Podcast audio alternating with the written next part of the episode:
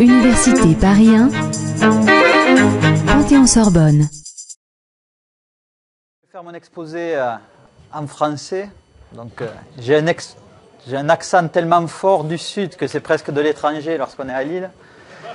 Et j'ai à peu près euh, le même mauvais accent en anglais. Donc, voilà, je préfère me limiter à cet accent chantant du sud. Donc, je vais vous présenter euh, une approche de type régression inverse par tranche pour des données qui vont arriver par bloc. Donc, il y a eu déjà un exposé euh, hier sur la régression inverse par tranche, donc je ferai juste un tout petit rappel de ça. Donc c'est un travail qui a été fait en commun avec un certain nombre de collègues, donc dont Stéphane Girard qui est, au premier rang ici. Et euh, l'origine de ce travail, c'est justement un exposé que j'avais fait à Grenoble lorsque Stéphane Girard m'avait euh, invité. Faut pointer ici. Donc le plan de l'exposé est assez classique. Donc je vais faire une introduction euh, qui va expliquer pourquoi on a envie de faire de la régression inverse par tranche sur flux de données. Après, je parlerai de la méthode qu'on a développée, qu'on a appelée SIR Data Stream. Ensuite, on illustrera ce qu'on peut faire avec sur des simulations et on reviendra à l'application qui est à l'origine de ce travail. Après, je donnerai quelques remarques pour conclure. Donc, au niveau de l'introduction, euh, la motivation initiale de ce travail, c'était euh, un problème concret qui est venu euh, donc d'une personne avec qui travaillait Stéphane Girard, qui travaille au laboratoire de planétologie de Grenoble. À partir donc d'images hyperspectrales de, Mars, ils ont envie de prévoir à quoi ressemble la surface de Mars. Et donc l'objectif de leur travail, c'est d'estimer le lien qui existe entre certains paramètres physiques qu'il y a sur Mars et euh, les spectres qu'ils ont observés.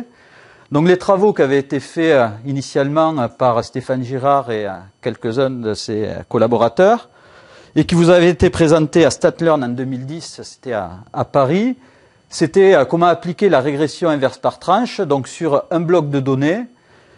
Et c'était une euh, méthode de régression inverse par tranche régularisée, puisqu'il travaillait avec des spectres qui étaient euh, de grande dimension, donc P était de dimension 352, on avait besoin de régulariser l'approche CIR pour que ça fonctionne. Donc la personne qu'on a rencontrée nous a dit, euh, mais en fait, des blocs de données, nous on en a plein qui, qui arrivent en permanence, hein, et ils sont tellement gros qu'on ne peut pas les stocker sur la mémoire d'un ordinateur, en particulier, ça arrive quasiment sur des disques durs d'un téraoctet. Donc il fallait trouver une façon de rechercher de l'information avec des données qui arrivent par bloc. Et donc euh, leurs données sont découpées sur euh, des euh, sous-bases de données, donc moi je vais appeler des blocs, de données. Et donc on a développé une approche de régression inverse par tranche, méthode CIR, donc adaptée à ce, à ce type de données. Donc ça c'est le plan de la communication à nouveau. On va passer là-dessus. Donc le modèle de base qu'on suppose exister au sein de chaque bloc, c'est un modèle de type CIR, comme euh, Luca vous l'a présenté euh, hier, à savoir on suppose que la variable y qu'on a envie euh, d'expliquer dépend d'une covariable x de dimension p, dont on peut réduire la dimension par le biais d'un indice x' bêta. Donc où bêta, c'est un vecteur de paramètres de dimension p qu'on va chercher à, estimer. Et dans ce modèle, il y a un bruit, on cherche le pointeur, bon tant pis, il y a un bruit epsilon qui est euh, pas nécessairement additif et une fonction de lien qui donne de la souplesse donc à ce modèle. Donc vu qu'on ne fait pas d'hypothèse particulière sur la fonction de lien, comme on a dû vous l'expliquer, dans ce modèle, bêta n'est pas totalement identifiable et la seule chose qu'on peut identifier dans ce modèle, c'est la direction de bêta. Et donc du coup, on va s'intéresser au sous-espace engendré par bêta et ce sous-espace, classiquement en régression inverse par tranche, est appelé l'espace EDR pour l'espace de réduction effective de la dimension. Donc c'est une méthode qui avait été introduite en 91 par Duanelli. Donc dans cette communication, nous on va se focaliser sur le fait que nos données elles vont arriver euh, par bloc, donc dans un flux de données. On va considérer qu'on va avoir T blocs à notre disposition et chaque bloc, donc ça va être un ensemble de couples XI, YI de taille NT qui sont pas, donc les blocs ne sont pas nécessairement de la même taille. Et on suppose que toutes ces données proviennent théoriquement du modèle 1 dans lequel il y a une direction bêta qu'on va chercher à estimer. Et donc l'objectif, ça va être essentiellement de rechercher cette direction bêta à l'arrivée de chaque bloc. Donc ça sera un bêta qui est commun à tous les blocs. Donc une approche simple et directe, ça serait d'empiler les blocs les uns en dessous des autres hein, et d'estimer la direction EDR avec une méthode CIR classique ou CIR régularisée ou euh, la méthode MCIR qu'a proposé euh, Luca hier, donc n'importe quelle méthode. Donc par défaut ici, dans l'exposé, je vais me limiter à la méthode CIR usuelle, donc qui a des avantages et quelques défauts, comme on a dû vous le dire. Donc l'avantage de CIR, c'est que c'est une méthode qui est relativement simple d'un point de vue euh, computationnel, qui est assez rapide. Mais l'inconvénient ici euh, d'empiler euh, toutes les données les unes en dessus des autres, c'est le problème de stockage.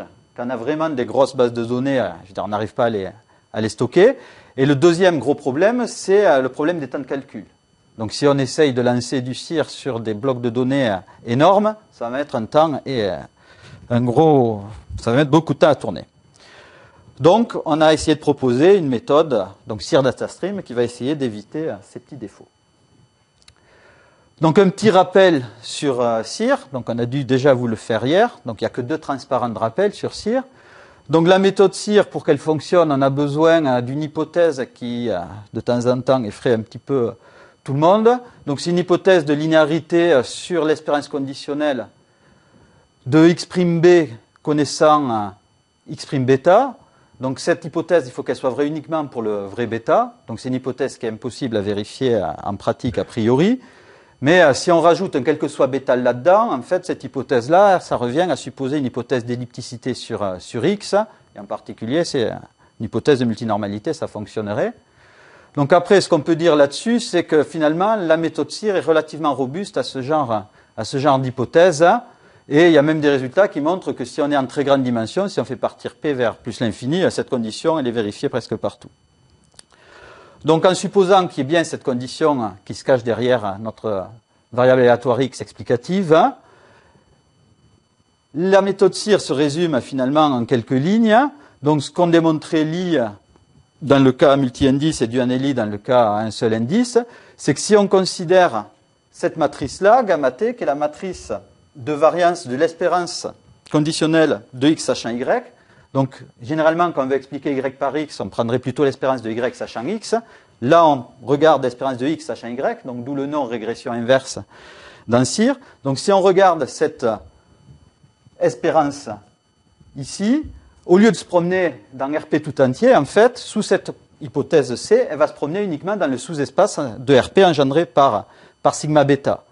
Et donc, du coup, si on regarde la variabilité de cette courbe de régression inverse, en prenant une matrice, une matrice de variance covariance de cette courbe, en la renormalisant par sigma 1, ce qu'on peut montrer, c'est que cette matrice, ici, dimension P croix P, elle est dégénérée dans toute direction orthogonale à bêta, et donc le vecteur propre principal de cette matrice, qui va être le seul vecteur propre associé à une valeur propre non nulle, ça va être un vecteur qui va être collinéaire à bêta, et qu'on va appeler une direction EDR. Voilà. Donc finalement, qu'est-ce qu'on va avoir à faire dans la méthode CIR usuelle? C'est arriver à estimer cette matrice gamma t, arriver à estimer une matrice de variance-covariance, donc ça on sait faire, et ensuite à extraire des éléments propres. Donc l'idée euh, qu'a proposé CIR initialement en 80, euh, initialement en 91, c'est de dire la fonction t de y qui apparaît dans ma matrice gamma t ici, B, ça doit être une discrétisation de Y. Je vais découper mon support de Y en un certain nombre de tranches. Et du coup, cette matrice gamma T, ici, elle va pouvoir s'écrire tout simplement sous cette forme-là. Donc, où PH, c'est le poids de la tranche H. Et euh, les MH, c'est l'espérance de X, sachant que Y appartient à MH. Donc, ça revient à regarder finalement une matrice de type, la matrice qu'on a en analyse discriminante. Lorsqu'on a découpé ici le support continu de Y. Et donc pour estimer cette euh, matrice-là, maintenant, il n'y a plus aucune difficulté euh, technique, il suffit de substituer les moments empiriques aux moments euh, théoriques qui interviennent dans gamma t. Donc le pH, je le remplace par une fréquence empirique, le MH par une espérance, par une moyenne empirique, et le mu, l'espérance de x, par, par la moyenne empirique des x. Donc du coup, je suis capable facilement d'estimer gamma t par gamma t chapeau, la matrice de variance-covariance de x, je suis capable de l'estimer facilement par sigma chapeau. Donc j'ai un sigma chapeau moins 1 gamma t chapeau que je peux calculer facilement. J'utilise un algorithme pour chercher le vecteur propre principal de cette matrice et je récupère donc un b chapeau ici, qui va être donc ma direction EDR estimée. Et on a tout un tas de résultats qui montrent que cette direction EDR converge vers, vers la vraie direction. On a la normalité asymptotique, on a tout un tas de résultats là-dessus. Donc voilà les rappels que je voulais faire sur CIR. Donc maintenant, on va passer à, la présentation donc, de CIR adapté à un flux de données. Donc quelle est l'idée qu'on a proposée ici? C'est tout simplement de regarder chaque bloc. Dans chaque bloc, je suis capable de récupérer une direction EDR-BT, mais après ces directions EDR, il va falloir que je les combine entre elles. Donc la question qui se pose, c'est comment combiner ces euh, directions-là. Donc on ne peut pas les moyenner, parce que euh, si je fais la moyenne de deux vecteurs qui auraient la même norme et qui sont dans le sens différent, on tomberait sur zéro, donc ce n'est pas la bonne idée. Donc finalement, on s'est dit, ces directions, pour les moyenner, on va les moyenner de cette façon-là, dans une matrice que j'ai appelée M tilde T, qui finalement la même idée que faire une ACP de mes vecteurs BT, ici. Donc en mettant un poids WT qui est tel que, en somme, ce soit égal à 1, on pourrait mettre autre chose et ça ne changerait pas grand-chose. Donc lorsque je colle dans ma matrice M tilde T tous ces vecteurs BT, les bonnes propriétés qu'on a là-dessus, c'est que sous les hypothèses de notre modèle, donc le modèle E1 où il y a la même direction bêta partout, sous la condition fondamentale de linéarité sur C, on sait que chaque direction bt est collinéaire à bêta, et donc du coup, lorsqu'on regarde cette matrice, que l'on va chercher le vecteur propre principal de cette matrice, on va retrouver un vecteur propre qui va être lui aussi collinéaire à bêta et qui sera une direction, une direction EDR. Donc on aurait pu s'arrêter là, mais le petit truc euh, qu'on a rajouté à, cette matrice M tilde T, c'était euh, pour essayer de tenir compte du fait que de temps en temps, le satellite, voit des images, s'il y a un problème, on peut avoir un bloc dans lequel la direction qui arrive n'est pas une direction euh, convenable. Et donc, on ne voudrait pas que ça vienne perturber la fabrication d'une matrice MT là-dedans et nous planter le calcul finalement de la direction EDR. Donc l'inconvénient de cette approche, c'est qu'elle n'est pas adaptative à ce sens-là, donc au sens où le modèle évoluerait en termes de bêta. Et donc on va rajouter un terme dans notre matrice MT pour essayer de tenir compte de cette adaptativité de l'approche au cas où on ait des blocs qui nous envoient des directions bêta qui ne seraient pas le bêta d'origine commun à tout le monde. Donc la petite chose qu'on a rajoutée dans notre matrice MT, qui reste en vert ici, enfin MT tilde, c'est ce terme cosinus carré de BT, donc le bloc, enfin tous les blocs, avec le bloc grand T, qui est le dernier bloc qui arrive. Donc dès qu'on a un nouveau bloc qui arrive, on va regarder est-ce qu'il est proche finalement des blocs précédents. Si c'est le cas, ça va rentrer dans la fabrication de la matrice MT et on va retrouver la bonne direction. Si ce n'est pas le cas, eh finalement, ça va effacer tout ce qu'il y avait avant et ça va s'intéresser uniquement au nouveau bloc à une direction particulière. Donc on verra comment illustrer ça. Donc supposons qu'il n'y ait aucun problème, qu'il n'y a pas de dérive dans le modèle, qu'on ait un bêta commun. Tous les bêta t, que ce soit t égale 1 jusqu'à t égale grand t, vont être collinéaires à bêta. Et donc le poids que j'ai rajouté, ce cosinus carré de bt b grand t, va être égal à 1 puisque toutes les directions sont collinaires à bêta. Et donc du coup, cette matrice MT, elle va être équivalente à MT tilde, et on a les mêmes propriétés, à savoir que si on s'intéresse au vecteur propre principal que j'ai appelé VT de cette matrice MT, on a une direction EDR, c'est-à-dire qui est collinaire à bêta. Donc dans le cas où tout va bien, ça ne change rien d'avoir ça. Et euh, prenons un cas critique où les choses se passe mal dans un bloc, donc là ici j'ai pris le bloc T-1, supposons que dans ce bloc-là, au lieu d'avoir bêta, on ait une direction bêta étoile qui arrive, et que ce bêta étoile soit orthogonal, donc à extrême, avec bêta. Qu'est-ce que ça va donner en utilisant la matrice MT Tous les cosinus carrés de bt avec bt-1 vont être égaux à 0 dès que t est différent de t-1, et le cosinus carré avec bt-1 et bt-1 va être lui égal à 1. Donc du coup, sous les hypothèses donc, du modèle, lorsqu'on est au niveau du bloc t-1 qui nous arrive, qu'est-ce qu'on va avoir? On va avoir cette matrice MT, donc de t égale 1 jusqu'à t-1. On a tous les cosinus carrés jusqu'à t strictement inférieur à t-1 qui vont être égaux à 0, et le seul cosinus carré qui va être non nul, ça va être celui pour le dernier bloc, et donc le seul terme de mt-1 qui va rester, ça va être le terme associé au bloc t-1. Et donc du coup, avec cette approche, si je m'intéresse au vecteur propre principal de mt-1, on va récupérer comme direction une direction qui va être collinéaire à bêta et qui va correspondre à la direction EDA du bloc courant. Donc on oublie tout ce qui s'est passé avant, on a un bloc particulier, on récupère la direction associée à ce bloc-là. Si on continue, on a un nouveau bloc qui arrive qui lui n'a pas, enfin est normal en quelque sorte. Derrière, il se cache la vraie direction bêta. Lorsqu'on regarde cette matrice MT, on va avoir tous les cosinus carrés qui seront égaux à 1, sauf celui associé, alors là il y a un petit bug ici, là il faudrait mettre un T, sauf celui associé au bloc T-1, et donc, du coup, là-dedans, il va nous rester uniquement les directions BT qui sont collinaires à bêta. Et donc, le vecteur propre principal qu'on va récupérer là-dedans, ça va être un vecteur propre qui est collinaire à la direction bêta, qui est celle du bloc courant, et qui va utiliser aussi l'information contenue dans tous les blocs précédents dans lesquels il y avait bêta qui se cachait. Voilà. Donc, c'est le côté adaptatif, entre guillemets, de la méthode. Donc, comme on est en train de chercher des valeurs propres ce problème, on peut l'écrire euh, classiquement sous un problème d'optimisation euh, suivant. rechercher les valeurs propres de MT, ça revient à résoudre ce problème d'optimisation. Et euh, ce problème d'optimisation, si on réécrit le terme qui est au numérateur, on peut facilement montrer qu'il s'écrit sous cette forme-là. Et donc, finalement, la direction VT qu'on est en train de chercher, comme en ACP, c'est tout simplement la direction qui va être celle qui est la plus proche de toutes les directions BT au sens du cosinus carré. Voilà. Donc ça, c'était juste une autre façon de voir les choses. On aurait pu commencer par là plutôt que de partir sur la fabrication de la matrice MT. Donc ça, c'est finalement le problème qu'on essaye de... Enfin, le problème qu'on optimise.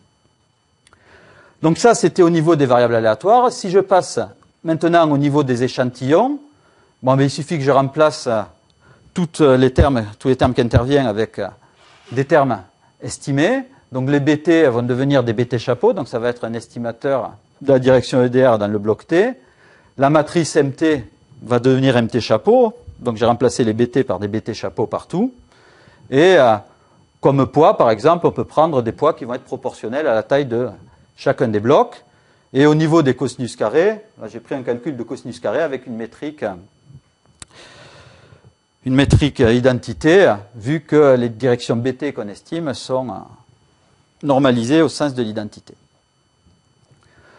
Donc notre estimateur de CIR DataStream, ça va être tout simplement le vecteur propre associé à la valeur propre la plus grande de cette matrice.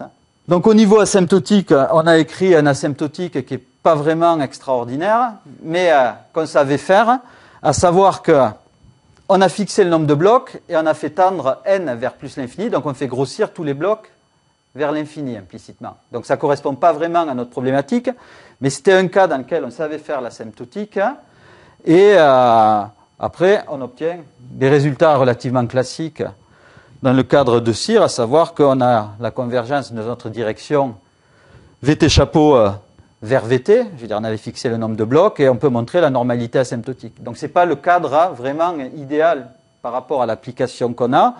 On a ces résultats-là qui sont pas totalement triviaux non plus. Voilà. Mais bon, donc c'est tout ce qu'on a fait au niveau asymptotique. C'est tout à fait critiquable et je recevrai toutes les critiques en ce sens-là. Donc je suis d'accord avec vous qu'il aurait peut-être fallu travailler en faisant un nombre de blocs euh, des tailles de blocs fixées faire partir le nombre de blocs vers plus l'infini. Donc, en ce qui concerne maintenant la complexité euh, computationnelle de notre méthode, pour simplifier un petit peu la présentation, si on suppose que tous les blocs ont la même taille, nt étoile, et qu'on a un nombre d'observations plus grande que le nombre de, que la dimension de la covariable,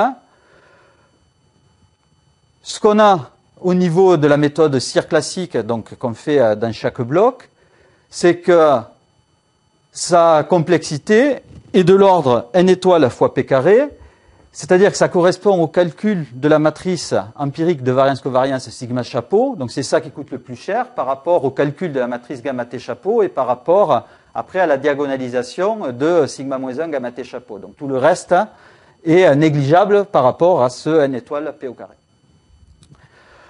Donc l'objectif de cette petite section, c'est de montrer que l'approche CIR Data Stream va être meilleure en ce sens donc de complexité qu'une approche que j'ai appelée CIR séquentielle qui reviendrait à faire du CIR sur le premier bloc, puis à faire du CIR sur les deux premiers blocs quand je les ai, à faire du CIR sur les trois premiers blocs quand je les ai, etc., séquentiellement, jusqu'à faire du CIR sur les T premiers blocs lorsque je les ai à ma disposition. D'accord? Donc on compare notre approche CIR DataStream avec cette approche CIR séquentielle où dès qu'un bloc arrive, je calcule une direction EDR avec deux méthodes. Donc euh, ce qu'on peut montrer assez euh, facilement, c'est que lorsqu'on fait du CIR séquentiel, ce qui coûte cher lorsqu'on a le premier bloc, c'était la diagonalisation de sigma chapeau. Donc c'était en n étoile croix P2. Lorsqu'on a le deux blocs, la dimension de n, c'est 2n euh, étoiles. Donc ça nous coûte ça etc., etc. Lorsqu'on a t blocs, ça nous coûte t fois n étoile fois p carré. Et donc finalement, l'ordre de grandeur de tout ça, ça va être t2 fois n étoile fois p carré. En ce qui concerne le CIR DataStream, à chaque étape, on est obligé de faire du CIR. Donc ce qui va nous coûter cher, c'est le calcul du sigma chapeau dans chaque bloc. Et ça, on le fait t fois. Donc on se retrouve avec ce terme ici. Donc t fois l'estimation de sigma chapeau, donc ça fait du T n étoile P carré. Et en plus, ce qu'on a à calculer à chaque fois, ça va être le MT chapeau, dont le coût de calcul est le suivant. Et donc on se retrouve avec quelque chose de cet ordre-là, mais qui finalement, je veux dire, est négligeable devant ce terme-là. Donc j'aurais pu presque simplifier ce qui se passe ici. Donc finalement, si on est dans un cadre où la taille des blocs est largement supérieure au nombre de blocs et à la dimension de la variable P explicative qu'on a, la méthode CIR Data Stream va être T fois plus rapide, en grand taux, que la méthode CIR séquentielle. Voilà. Donc c'est ce que nous dit théoriquement au niveau de la complexité. Bon, maintenant on est en grand taux. Donc c'est pour ça qu'après on a fait des simulations, on a mesuré les temps de calcul. En ce qui concerne le stockage maintenant des données, lorsqu'on fait du CIR séquentiel, on est obligé de stocker tous les blocs les uns après les autres. Donc on se retrouve avec une taille de stockage qui va être donc NP fois grand T, le nombre de blocs, alors que lorsqu'on fait du CIR data stream, les seules choses qu'on va avoir besoin de stocker, c'est le bloc qu'on a à notre disposition, le dernier, puis uniquement les directions EDR qu'on a calculées dans chaque bloc. Donc le dernier bloc, ça nous coûte n étoile croix P, bon ça on oublie le Y, hein, donc ça avec un grand taux, et euh, le stockage des directions EDR précédentes, ça serait du P-1 fois grand T. Donc finalement, là aussi, en termes de stockage de l'information, la méthode CIR Data Stream nécessite donc T fois moins de place que la méthode CIR séquentielle. Donc de ce côté-là, notre approche, je veux dire, a gagné par rapport donc au défaut de la méthode CIR séquentielle. Donc pour vérifier après au niveau des termes de temps, enfin en termes de temps de calcul que ce qu'on a montré en termes de complexité était à peu près vérifié, on a fait une petite simulation où on a considéré 50 euh, flux de données et on a joué avec des tailles, des nombres de blocs, on a joué avec euh, la taille de la variable explicative, on a joué avec la taille des blocs et on va comparer les temps de calcul nécessaires pour le CIR data stream et pour le CIR séquentiel. Et donc, sans surprise, comme on fait, on montre toujours des résultats positifs. Donc, ce qu'on montre ici, on a fixé la taille d'un bloc on a fixé le nombre de variables et on a fait bouger le nombre, enfin la, longueur du flux de données.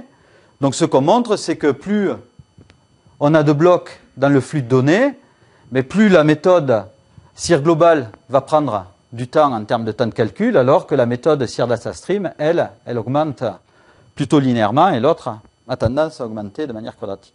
Donc si maintenant on fait bouger la dimension P et euh, on garde un nombre de blocs fixé à 20 et une taille de bloc fixée à 200, on voit que les deux méthodes sont pénalisées par la dimension P, puisqu'on est toujours amené à calculer des matrices, de, à travailler avec des matrices P croix P, mais euh, la méthode CIR euh, séquentielle est beaucoup plus pénalisée que la méthode CIR data stream en termes donc, de temps de calcul. Et enfin, si on regarde ce qui se passe en augmentant la taille de l'échantillon et en fixant la dimension P et le nombre de blocs, là aussi, on voit que la méthode CIR data stream, elle, elle évolue très lentement en termes des temps de calcul, alors que la méthode euh, séquentielle, donc où on additionne des blocs en ayant des blocs de plus en plus gros, va être très très fortement pénalisée par la dimension des blocs. Sachant que là, dans, si je reviens en arrière, dans toutes ces simulations, on est quand même dans des cas assez favorables, à savoir il y a peu de blocs, P est petit et N est petit. D'accord? Donc s'il était parti avec des gros blocs, P grand, etc., je veux dire, les écarts auraient été encore plus gigantesques. Donc là, ce que j'ai raconté pour l'instant, c'est qu'on faisait plus vite, mais on ne sait pas si on fait aussi bien ou mieux. D'accord? Donc pour l'instant, on fait plus vite, mais on peut faire plus mal aussi. Donc euh, dans la simulation qui va suivre, on va montrer qu'on fait à peu près aussi bien que euh, la méthode précédente, donc la méthode séquentielle. Donc on a simulé un petit modèle de régression pas très très compliqué. Donc y égale l'indice x' bêta élevé au cube avec une erreur additive normale. On a simulé un x qui suivait, qui vérifiait la condition fondamentale, donc qui était multinormale avec une matrice de covariance construite arbitrairement. Donc on s'est limité à 20 blocs de taille 200 avec p égale 20. On a fixé euh, un bêta qui n'est pas marqué euh, ici. Donc pour chaque flux de données, on a estimé à chaque arrivée de bloc la direction EDR avec la méthode donc CIR DataStream. On a estimé la direction EDR avec la méthode CIR-DS, euh, CIR, pardon, CIR-U, donc c'est l'application de CIR à l'union des blocs. Et on va comparer donc ce que donnent les résultats d'estimation de direction EDR avec ces deux approches. Donc pour regarder euh, quelle est l'approche la meilleure, vu qu'on estime la direction de bêta, on a pris comme critère de qualité le calcul du cosinus carré entre l'estimateur et la vraie direction bêta. Et donc plus la mesure de qualité se rapproche de 1, plus l'angle se rapproche de 0 et plus on sera content. Donc plus nos mesures de qualité sont proches de 1, plus les méthodes sont performantes. Donc si on regarde ce qui se passe, on a fait ça donc sur 50 réplications. Lorsqu'on a qu'un seul bloc, que ce soit la méthode CIR-U la méthode CIR-DS, ça correspond à faire uniquement la méthode CIR sur le premier bloc. Donc on a cette dispersion au niveau euh, des mesures de qualité, donc ça montre un petit peu le bruit qu'il y a dans le modèle. Hein. Lorsqu'on a cinq blocs à notre disposition, on voit que la méthode qui va travailler avec l'union des cinq blocs est légèrement meilleure que notre méthode qui utilise les directions calculées dans les quatre premiers blocs plus la direction calculée dans le cinquième bloc. Lorsqu'on prend 10 blocs, on voit que les deux approches commencent à être à, peu près comparables. On est toujours un petit peu moins bon, on a perdu de l'information, etc., etc. Plus on a de blocs, plus euh, les méthodes sont performantes et euh, plus euh, la méthode CIR DS, qui utilise moins d'informations, moins de stockage, etc., commence à être vraiment comparable à une méthode qui arrive à stocker toute cette information-là. Sachant que là, on peut faire les calculs parce qu'on est dans des dimensions P et N raisonnables. Donc là, c'est juste les commentaires que je viens de dire, donc à savoir que CIR calculé avec l'union de tous les blocs est légèrement meilleur que CIR-DS, mais euh, le gros désavantage, c'est le stockage de tous les blocs, alors que CIR-DS, lui, a l'avantage d'utiliser beaucoup moins de blocs, mais euh, enfin beaucoup moins de, stockage, mais euh, le prix à payer, c'est qu'on est légèrement moins bon. Donc tout ça, c'est, disons, relativement, relativement intuitif une euh, application de notre approche au cas où il y ait des changements dans le modèle sous-jacent. Donc ce qu'on va regarder ici maintenant, c'est un modèle dans lequel la direction bêta peut être indicée par t. Donc elle peut changer, on peut avoir des blocs dans lesquels il y a des directions différentes. Et donc ce qu'on va montrer, c'est que notre méthode ici, elle va s'adapter pour retrouver les différents bêta t, alors que la méthode CIRU n'est pas développée pour ce genre de choses. Donc on va regarder uniquement deux scénarios ici. Donc le premier scénario, qui est le scénario numéro 1, est euh, un scénario dans lequel il y a un bloc en quelque sorte aberrant qui arrive.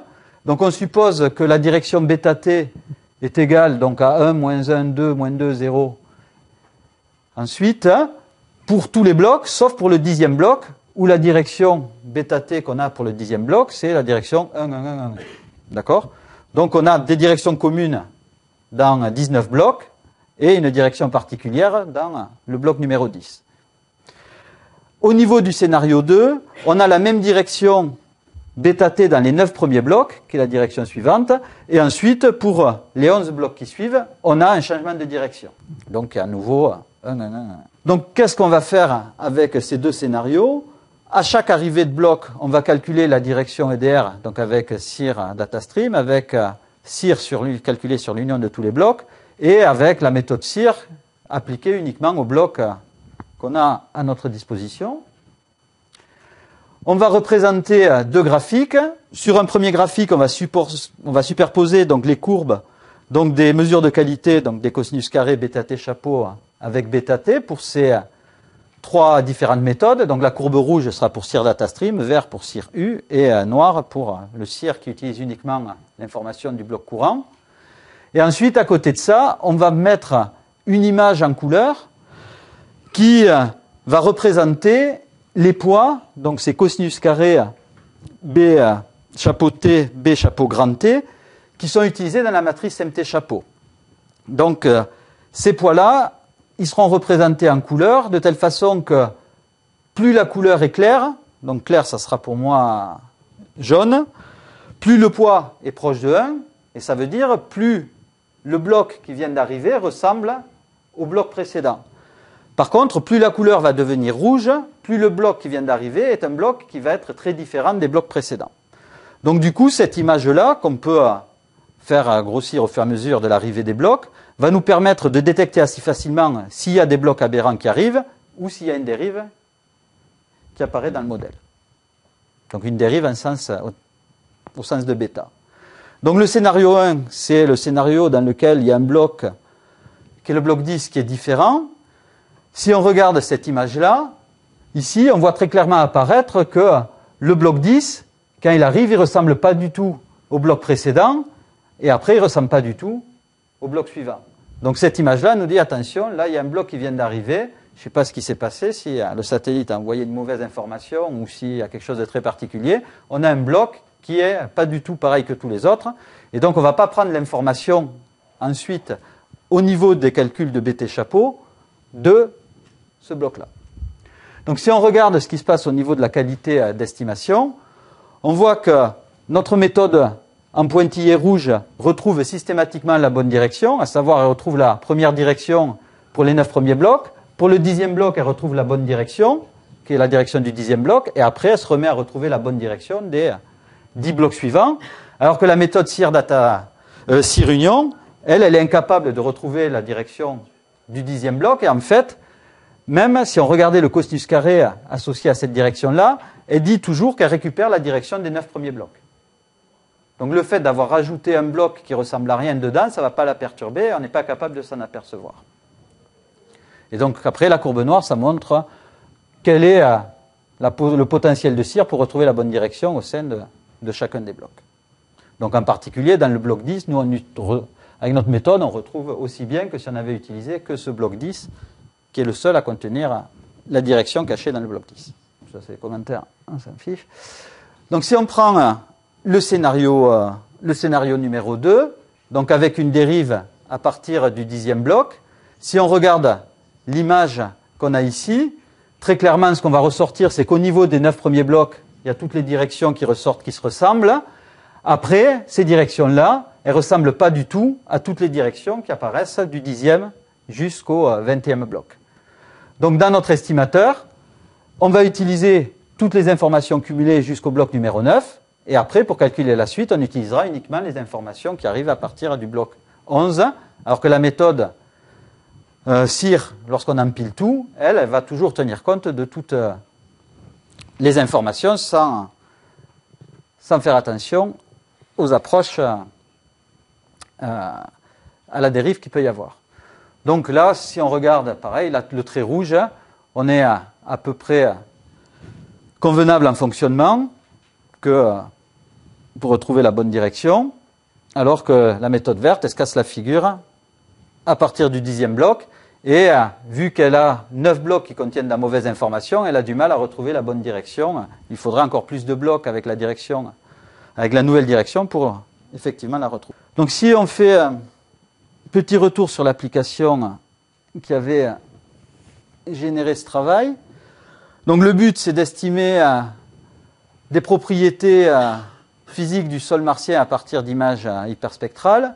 Le modèle qu'on va utiliser, donc c'était le modèle qui avait été proposé par euh, Stéphane Girard et euh, ses collaborateurs. Donc en 2009, donc ils avaient dit en faisant du CIR, ça va marcher à peu près convenablement. Donc on est en dimension pour P352, donc euh, assez grande dimension.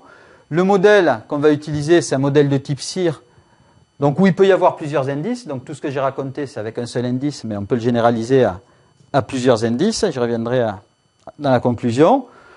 Donc, dans ce type de modèle, à plusieurs indices, une des questions qui se pose après en Patrick, c'est combien il faut que je garde d'indices. D'accord? Si je pars sur un single index, je veux dire, je garde un seul indice. Si je pars sur un modèle à index multiple, il va falloir que je détermine ce choix de, cas. Donc, on verra comment on peut le faire en pratique. Donc, le paramètre Y qu'on va utiliser dans la suite, donc c'est la proportion de CO2 ice. Donc, je ne sais pas comment on peut le traduire.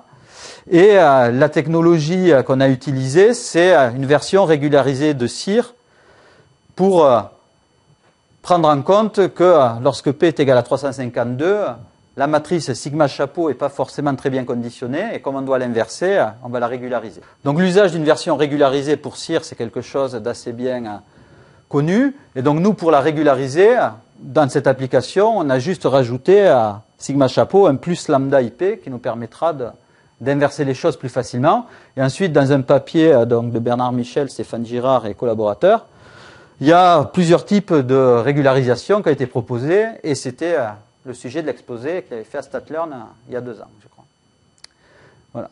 Ensuite, donc en ce qui concerne le choix des paramètres, pour si on a besoin de déterminer le nombre de classes, donc on a fixé h égale 19 puisque les valeurs de y en fait elles étaient discrètes dû euh, donc au, processus de, mesure des machines.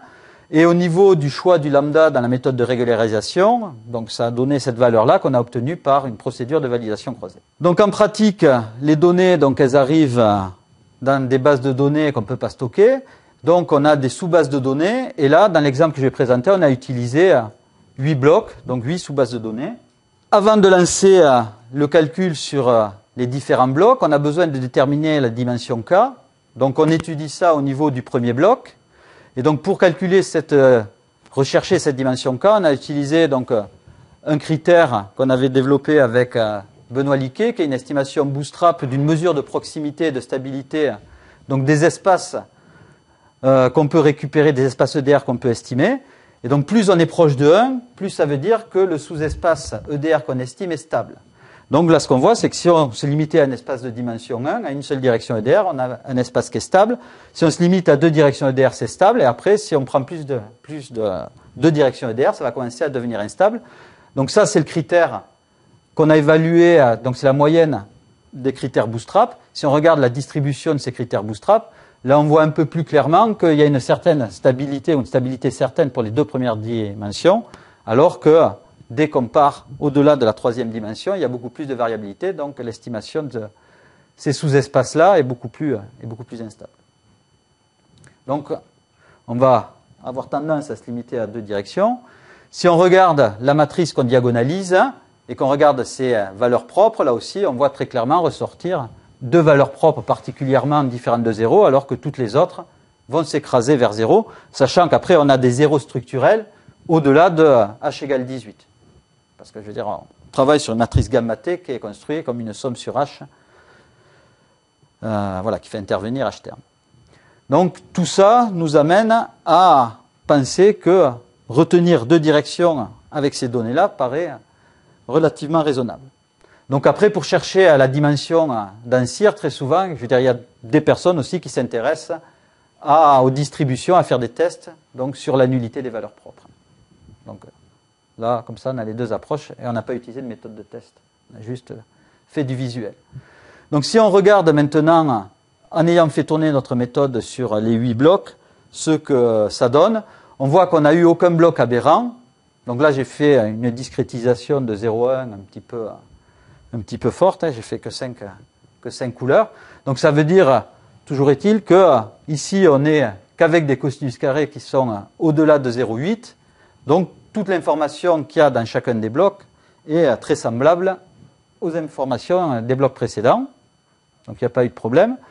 Lorsqu'on a estimé la direction EDR avec l'ensemble des blocs, donc là c'est la direction finale, on voit que si on regarde la variable explicative Y en fonction de EDR, la première direction, le premier indice EDR, on récupère donc une superbe structure hein, monotone ici. Si on regarde ce qui se passe en fonction de la deuxième direction EDR, on récupère une structure un petit peu plus euh, bizarroïde, voire inquiétante. Là, il n'y a rien de monotone là-dedans.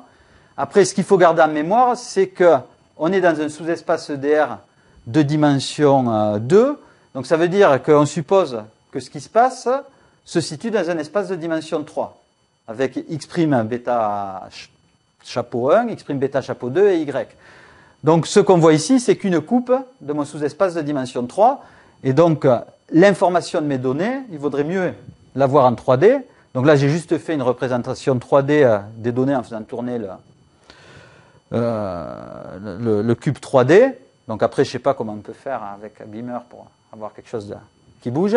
Donc là, vous avez qu'un truc de, figé, mais donc on voit ressortir un peu plus clairement la structure qu'il y a en dimension, en dimension 2 ici, enfin dimension 3 ici, avec deux directions EDR.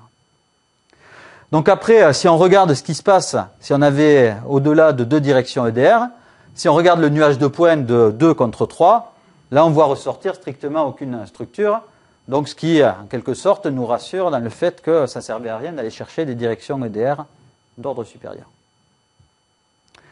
Donc enfin, dernière petite chose que les euh, géophysiciens euh, aiment bien interpréter, donc là c'est la direction EDR estimée, en fonction donc, de ces 352 euh, composantes. Et donc chaque composante correspond à une longueur d'onde. Et donc après, les euh, géophysiciens, ou les physiciens, ou les astrophysiciens, je ne sais pas comment il faut dire, eux, ils vont regarder ça et dire, tiens, à cette longueur d'onde, c'est plutôt fort, donc ça correspond plutôt à ça, etc. Donc là, j'ai aucune compétence pour savoir ce qu'ils racontent sur ce genre de choses, mais c'est des informations aussi euh, qui vont les intéresser. Donc quelques petites euh, remarques pour conclure. C'est que l'approche qu'on a proposée ici, euh, ça fonctionne relativement bien sur des données simulées et sur un autre exemple de données réelles. Donc il est possible de l'étendre au cas d'un modèle à multi-d'indices, donc comme on l'a fait au niveau de l'application. Donc quelles sont les modifications techniques qu'il y a par rapport à tout ce que j'ai raconté? C'est qu'au lieu d'avoir une direction BT qui intervient dans la matrice MT, on va avoir besoin de manipuler une base B donc ça va être grand K vecteur BT, en quelque sorte, et du coup on ne va pas pouvoir utiliser le cosinus carré pour garder la proximité entre deux directions, il faut prendre quelque chose d'un petit peu plus euh, euh, un petit peu plus lourd que le cosinus carré. Donc nous ce qu'on a pris c'est une mesure de proximité donc de deux sous-espaces linéaires de dimension K de RP et euh, une mesure classique c'est la square trace correlation. Donc ce qui revient à prendre la trace du produit des projecteurs renormalisé par la dimension du sous-espace. Et un cas particulier de cette euh, quantité-là, c'est que si k égale 1, on retombe sur un cosinus carré. Voilà, donc c'est la seule petite euh, adaptation qu'il y a à faire. Donc tout ce que j'ai raconté, c'est en récupérant les vecteurs BT avec la méthode CIR classique ou CIR régularisée dans l'application, on peut appliquer ce genre de méthode à n'importe quelle approche qui permettrait euh, de calculer une direction que ce soit avec des méthodes de CIR, le MCIR de Luca, des approches CIR2, SAFE, CIR alpha, faire du CIR multivarié ou n'importe quelle autre approche qui ne serait pas du CIR pour laquelle on est capable de calculer une direction béton. Donc voilà, c'est le dernier transparent de mon exposé. Et en attendant vos questions, voilà, je fais un petit peu de publicité pour les premières rencontres R qu'on organise à Bordeaux le 2 et 3 juillet 2012. Euh, donc, euh, toutes les applications et les codes qu'on a fait, c'est avec du R. Donc, s'il y a des gens qui ont envie de raconter des choses autour de R, dans le cadre de ces rencontres-là, sont les bienvenus. La deadline des soumissions est le mercredi 10 avril, donc il vous reste encore un peu de temps ce week-end pour envoyer une communication si cela vous fait plaisir, on vous accueillera avec plaisir à Bordeaux. Voilà, je vous remercie.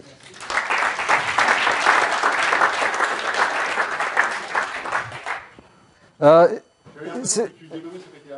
le, cosinus carré permet de dire lesquels on garde et lesquels on ne garde pas. Oui, dans, ma formule, euh, euh, si on prend cet exemple-là, voilà, typiquement dans celui-là, est lorsque le dixième bloc arrive, ici, tous ces cosinus carrés là sont très proches de zéro, donc ils ne vont pas intervenir dans la formule, et le seul bloc qui va intervenir, c'est le bloc courant. Donc on est, du coup, on est capable de retrouver la direction qu'il y a dans le bloc courant. voilà, c'est le dixième bloc qui arrive. Par contre, lorsqu'on arrive avec le onzième bloc qui ressemble à tous ceux qui sont précédents, enfin tous les précédents, enfin aux neuf premiers, là il va dire je prends tous ces blocs-là dans mon calcul, je ne prends pas le dixième bloc et je garde le bloc courant puisque c'est celui sur lequel je suis en train de travailler, etc., etc. Oui, ça, marchera peut-être un petit peu moins bien. D'un autre côté, lorsqu'on est en dimension à 200, je veux dire, si on regarde l'évolution de cosinus carré dès que ça bouge un peu, ça, élimine vite. Hein. Oui, oui, les, résultats de, convergence qu'on a. Hop, si je reviens. Voilà. Là, les, résultats qu'on a ici, c'est euh, sous l'hypothèse où le modèle 1, il y a un bêta qui n'est pas indicé par t. Voilà. C'est euh, in each block there is the same beta. Ouais. là, dans la théorie qu'on a. Mais enfin, je veux dire, même. Oui, oui, oui, je comprends. rajouter ce, le, cosinus carré, c'est purement plus sur la partie pratique euh, des, choses. C'est plus pour la partie pratique euh, qui permet de, voilà, de prendre en compte du fait que dire, des blocs peuvent être. il peut arriver des blocs aberrants. Non, non, ça, ça ne change rien. Fait, non, mais ça va pas. Euh, ce que ça va faire, ça va mettre un carré rouge au début et une ligne rouge, mais ça va pas changer grand-chose. Puisque dans les cosinus carrés qui interviennent ici, c'est à chaque fois par rapport euh, au bloc qui arrive. Donc à chaque fois, tu auras un cosinus par rapport au premier bloc qui va être égal à 0. Et donc finalement, dans cette somme-là, tu commenceras systématiquement à prendre en compte uniquement à partir du deuxième bloc. Que, que, le bloc arrive en premier, arrive en dixième, arrive en vingtième, ça va pas changer grand-chose. Voilà. Et même tu peux en faire arriver un peu. On s'était amusé à faire des, jolis graphiques en faisant arriver des blocs aléatoirement aberrants. Je veux dire, ça te fait des graphiques où tu mélanges des carrés jaunes et des carrés rouges. Voilà. Mais je veux dire, ça ne va pas perturber. Je veux dire, tu arrives à retrouver après euh, les bonnes.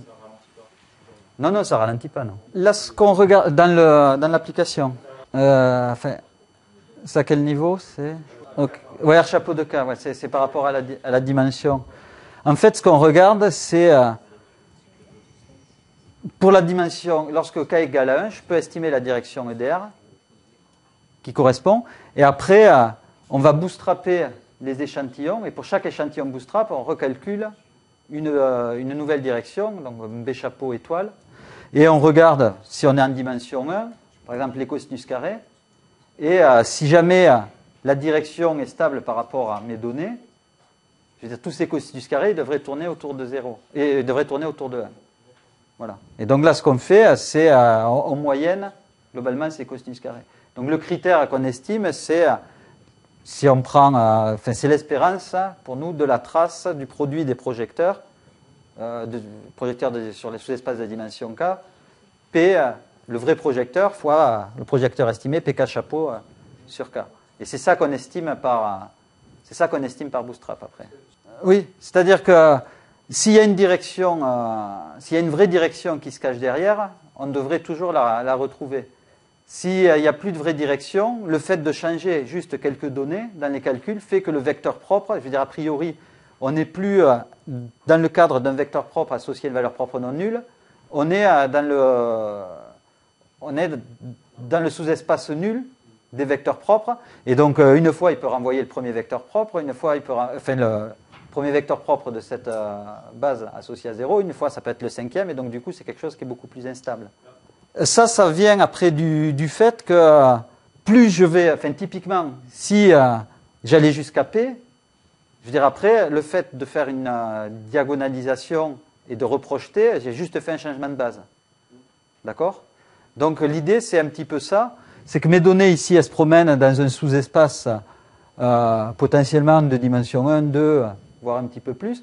Mais après, plus je mets de choses derrière, plus finalement ce qui reste, c'est du bruit euh, tellement petit que, euh, je veux dire, en prenant 15 dimensions, j'ai réussi à recomposer à peu près tout ce qui se passe. Et donc c'est pour ça qu'à nouveau, ça se remet à diminuer et à réaugmenter. Voilà. Donc l'idée, enfin, qui se cache derrière, c'est un petit peu. Merci.